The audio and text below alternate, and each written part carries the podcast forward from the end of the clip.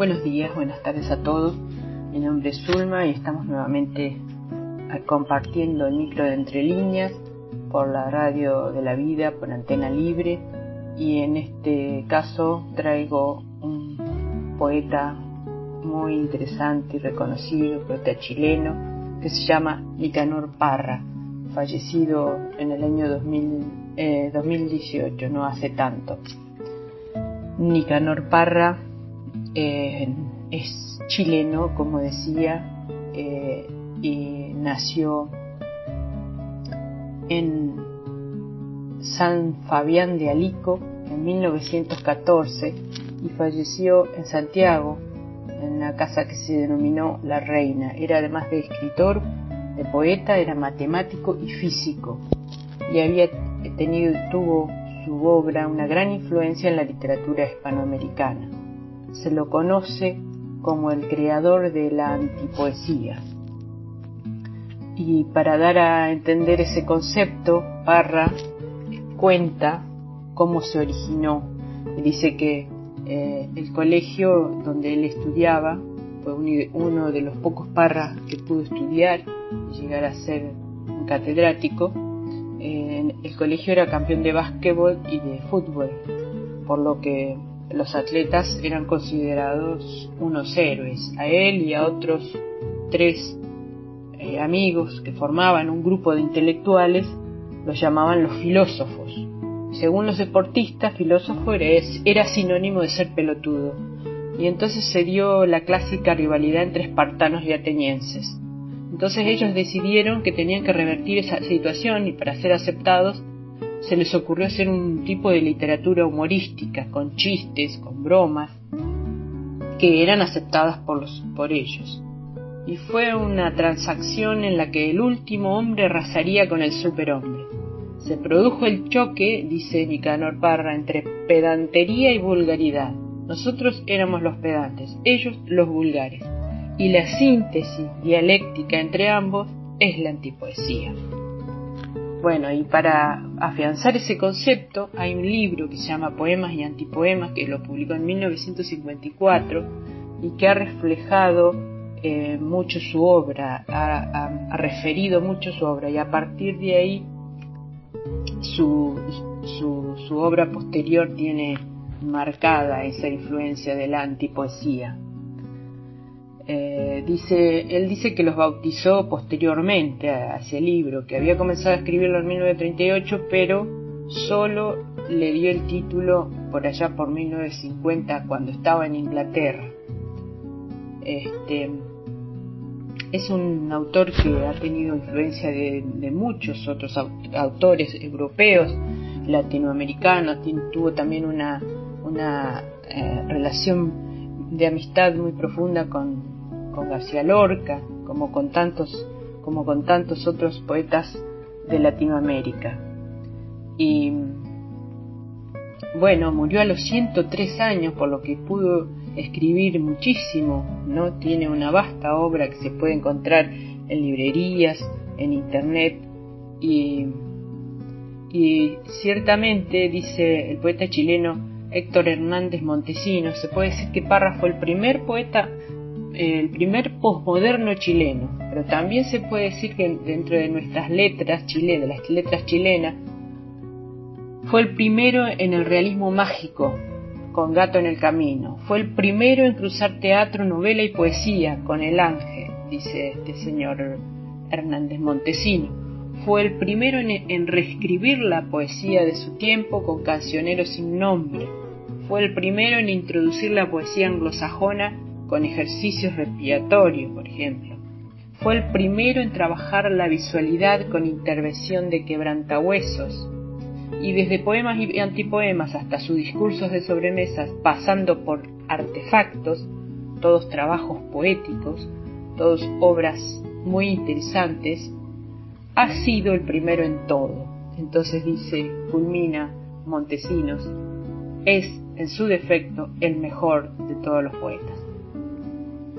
Y en el libro de la poesía y antipoesía hay una advertencia al lector que dice, el autor no responde de las molestias que puedan ocasionar sus escritos.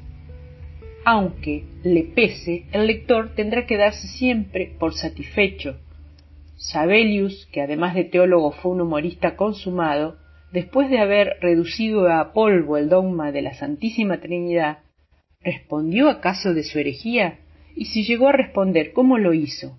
¿En qué forma descabellada? ¿Basándose en qué cúmulo de contradicciones? Seguro, según los doctores de la ley, este libro no debiera publicarse. La palabra arcoíris no aparece en él en ninguna parte, menos aún la palabra dolor, la palabra torcuato. Sillas y mesas sí que figuran a granel, ataúdes, útiles de escritorio, lo que me llena de orgullo. Porque, a mi modo de ver, el cielo se está cayendo a pedazos. Los mortales, que hayan leído a Tractatus de Wittgenstein pueden darse con una piedra en el pecho, porque es una obra difícil de conseguir. Pero el Círculo de Viena se disolvió hace años. Sus miembros se dispersaron sin dejar huella, y yo he decidido declarar la guerra a los Cavalieri de la Luna. Mi poesía puede perfectamente no conducir a ninguna parte. Las risas de este libro son falsas, argumentarán mis detractores. Sus lágrimas artificiales, en vez de suspirar en estas páginas, se bosteza, se patalea como un niño de pecho. El autor se da a entender a estornudos. Conforme, os invito a quemar vuestras naves. Como los fenicios, pretendo formarme mi propio alfabeto. ¿A qué molestar al público entonces? se preguntan los amigos lectores, si el propio autor empieza por desprestigiar sus escritos.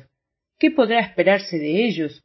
Cuidado, yo no desprestigio nada, o mejor dicho, yo exalto mi punto de vista, me vanaglorio de mis limitaciones, pongo por las nubes mis creaciones. Los pájaros de Aristófanes enterraban en sus propias cabezas los cadáveres de sus padres.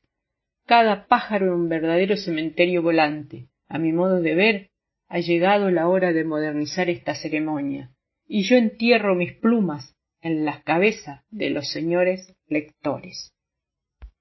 Se puede decir que la poesía de Parra varió mucho a través del tiempo. Durante su juventud, dice, dicen los biógrafos y los críticos, que tuvo un breve paso eh, como representante de la poesía de la claridad, se llamaba así el movimiento. Era fuertemente inspirada en el que el poeta Federico García Lorca y estaba había sido creada como respuesta crítica al hermetismo y subjetivismo del vanguardismo histórico liderado por Guidobro, por Neruda o por el nuevo surrealismo.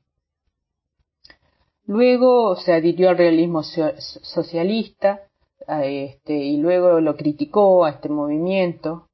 Y mm, este, bueno, y finalmente, como decíamos, su, poesía fue marcadamente crítica, cuestionadora, anticlerical, eh, junto a sus antipoemas posmodernos y, analíticos, también hay algunos poemas que son ecológicos, otros que son de tradición oral, de tradición popular. Utiliza recursos como el absurdo, el humor, el arte callejero. Eh, se considera que Parra democratizó la poesía y la acercó a lectores de diferentes niveles socioculturales. Desde el punto de vista ideológico y filosófico, él siempre se mantuvo fiel a su origen humilde, se lo reconoció en algún momento como mm, una persona de izquierda, pero independiente, nunca militó en ningún partido y mm, no fueron, no tuvo relaciones ni, ni con la izquierda ni con la derecha. Y eso también le trajo algunos problemas porque sus, sus este, contemporáneos lo criticaron, ¿no? Sobre todo los, políticos.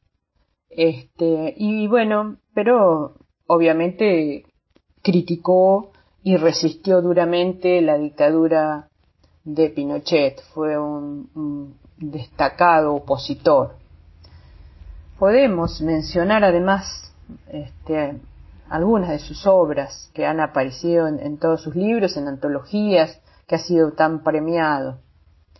Cancionero sin nombre, poemas y antipoemas, la cueca larga, versos de salón, manifiesto, canciones rusas, obra gruesa, los profesores, artefactos, sermones y prédicas del Cristo del Elqui, nuevos sermones y prédicas del Cristo del Elqui, el antilázaro, ecopoemas, chistes para desorientar a la policía poesía, poesía política, coplas de Navidad, hojas de parra, la Sagrada Familia, discursos de sobremesa, obras públicas antiprosa.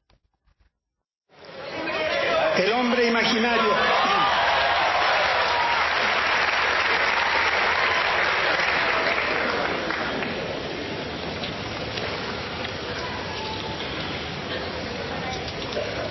El hombre imaginario vive en una mansión imaginaria rodeada de árboles imaginarios a la orilla de un río imaginario. De los muros que son imaginarios penden antiguos cuadros imaginarios, irreparables grietas imaginarias que representan hechos imaginarios ocurridos en mundos imaginarios, en lugares y tiempos imaginarios. Todas las tardes, tardes imaginarias, sube las escaleras imaginarias y se asoma al balcón imaginario a mirar el paisaje imaginario que consiste en un valle imaginario circundado de cerros imaginarios sombras imaginarias vienen por el camino imaginario entonando canciones imaginarias a la muerte del sol imaginario y en las noches de luna imaginaria sueña con la mujer imaginaria que le brindó su amor imaginario.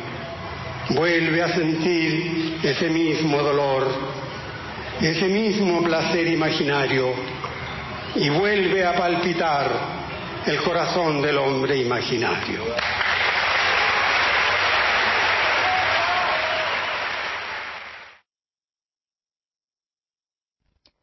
Y podemos compartir algunos de los poemas y de los antipoemas. Cartas a una desconocida. Cuando pasen los años, cuando pasen los años, el aire haya cavado un foso entre tu alma y la mía, cuando pasen los años y yo solo sea un hombre que amó, un ser que se detuvo un instante frente a tus labios, un hombre cansado de andar por los jardines, ¿dónde estarás tú? ¿Dónde estarás, oh hija de mis besos? Soliloquio del individuo, yo soy el individuo. Primero viví en una roca, allí grabé algunas figuras. Luego busqué un lugar más apropiado. Yo soy el individuo. Primero tuve que procurarme alimentos, buscar peces, pájaros, buscar leña. Yo me preocuparía de los demás asuntos, hacer una fogata. Leña, leña, ¿dónde encontrar un poco de leña? Algo de leña para hacer una fogata.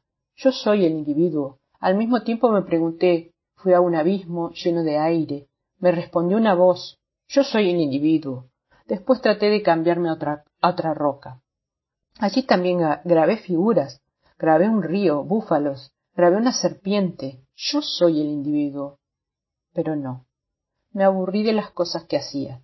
El fuego me molestaba. Quería ver más. Yo soy el individuo. Bajé un valle regado por un río. Allí encontré lo que necesitaba. Encontré un pueblo salvaje, una tribu. Yo soy el individuo. Vi que allí se hacían algunas cosas. Figuras grababan en las rocas. Hacían fuego. También hacían fuego. Yo soy el individuo. Me preguntaron que de dónde venía. Contesté que sí, que no tenía planes determinados. Contesté que no, que de allí en adelante. Bien. Tomé entonces un trozo de piedra que encontré en un río y empecé a trabajar con ella. Empecé a pulirla. De ella hice una parte de mi propia vida. Pero esto es demasiado largo. Corté unos árboles para navegar, buscaba peces, buscaba diferentes cosas. Yo soy el individuo. Hasta que me empecé a aburrir nuevamente. Las tempestades aburren, los truenos, los relámpagos. Yo soy el individuo. Bien, me puse a pensar un poco. Pregunté preguntas estúpidas se me venían a la cabeza, falsos problemas. Entonces empecé a vagar por unos bosques. Llegué a un árbol y a otro árbol. Llegué a una fuente, a una fosa en que se veían algunas ratas. Aquí vengo yo, dije entonces. ¿Habéis visto por aquí una tribu, un pueblo salvaje que hace fuego? De este modo me desplacé hacia el oeste, acompañado por otros seres, o más bien solo. Para ver hay que creer, me decían. Yo soy el individuo, Formas veía en la oscuridad, nubes tal vez, tal vez veía nubes, veía relámpagos. A todo esto habían pasado ya varios días. Yo me quería morir. Inventé unas máquinas, construir relojes, armas, vehículos. Yo soy el individuo. Apenas tenía tiempo para entrar a enterrar a mis muertos, apenas tenía tiempo para sembrar. Yo soy el individuo. Años más tarde concebí unas cosas, unas formas, crucé las fronteras y permanecí fijo en una especie de nicho, en una barca que navegó cuarenta días, cuarenta noches. Yo soy el individuo. Alguien segregaba planetas, árboles segregaba, pero yo segregaba herramientas. Yo soy el individuo. Miré por una cerradura, sí. Miré. ¿Qué digo? Miré. Para salir de la duda miré. Detrás de unas cortinas. Yo soy el individuo. Bien.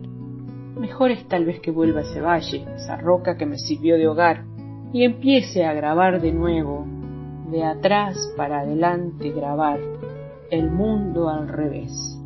Pero no, la vida ya no tiene sentido. Bueno, para finalizar podemos decir que también fue postulado a Premio Nobel de, Literatura en varias ocasiones, pero bueno, no, fue merecedor. Y, pero sí ha tenido unidad de premios en diferentes países del mundo. Eh, convocamos, convocamos a disfrutar de la literatura que, abunda en las redes sociales, en internet, en las páginas y que hay, hay mucho material, también hay audio para compartir y los saludo hasta la próxima semana.